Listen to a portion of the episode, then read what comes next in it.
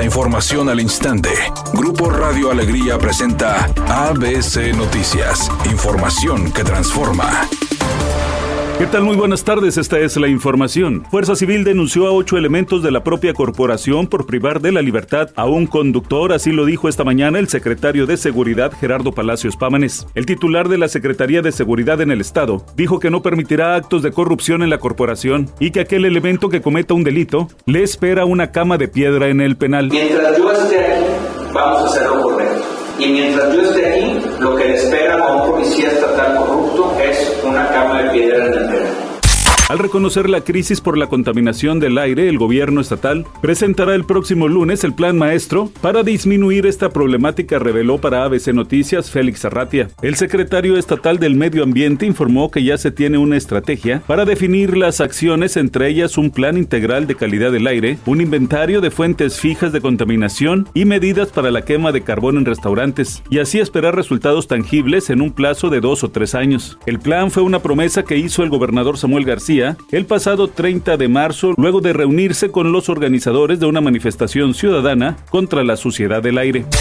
El director de la Comisión Nacional del Agua, Germán Martínez Santoyo, manifestó que así como apoyan a Nuevo León con el problema de escasez de agua, la federación colabora con el gobierno de San Luis Potosí para que la zona conurbada de la capital del estado no se quede sin el vital líquido. Dijo que hay un problema de escasez en este momento, pero no es grave. Explicó que la entidad cuenta con fuentes subterráneas para abastecer el 77% de la demanda de los potosinos. Mencionó el acuífero San Luis Potosí tiene 130 pozos que generan 2.300 litros por segundo. La Conagua está otorgando las facilidades administrativas para la rehabilitación, relocalización y funcionamiento de pozos que no se encontraban en operación. Esto quiere decir que estamos apoyando al municipio, al gobierno del estado.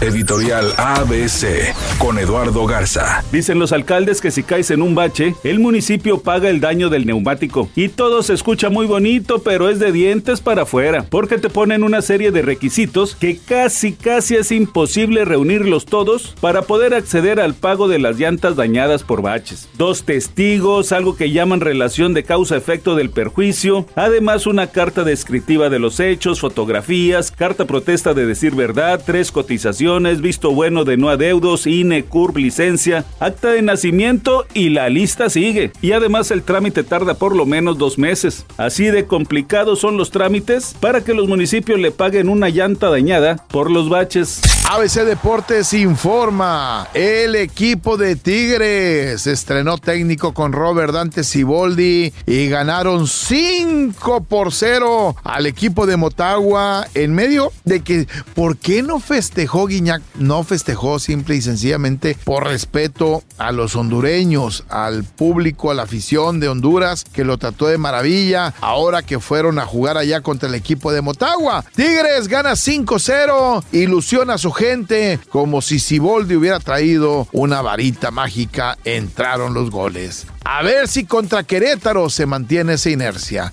La cantante Celine Dion está de vuelta a la música porque se hace cargo de la canción oficial de la película Love Again, luego de que en diciembre dio a conocer que fue diagnosticada con el síndrome de la persona rígida. La canción Love Again fue lanzada con un video de escenas de la película que Celine Dion protagoniza. Esta balada es esperanzadora y habla sobre el amor y las nuevas oportunidades. Temperatura en Monterrey 31 grados centígrados. Redacción y voz Eduardo Garza Hinojosa. Tenga usted una excelente tarde.